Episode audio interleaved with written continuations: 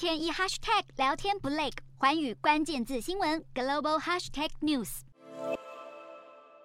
有民众被腾空架起，也有人展现从容就义的姿态。俄罗斯总统普丁局部动员令一下，引爆俄罗斯超过三十座城市大串联，大批示威民众走上街头表达怒火，甚至有人坐在轮椅上高举标语，写着“你想变得跟我一样吗？”但是抗议行动却被贴上了非法集会的标签。二十四号，俄罗斯人权团体指控莫斯科当局已经拘捕超过七百人。特地捞俄罗斯语播钢琴。乌克兰总统泽伦斯基二十四号自拍影片劝降俄军，一面向俄罗斯士兵温情喊话，又一面痛批普丁故意让公民去送死，还不忘软硬兼施，强调向乌克兰军队投降总好过在我们的攻击中丧生。而另一方面，俄罗斯国防部二十四号宣布，负责后勤的国防部副部长布加科夫被解除了职务，接任的是被封为马利坡屠夫的一级上将米兹因塞夫。尽管没有说明撤换的原因，但是被广泛解读为是对战场行动失利的惩处。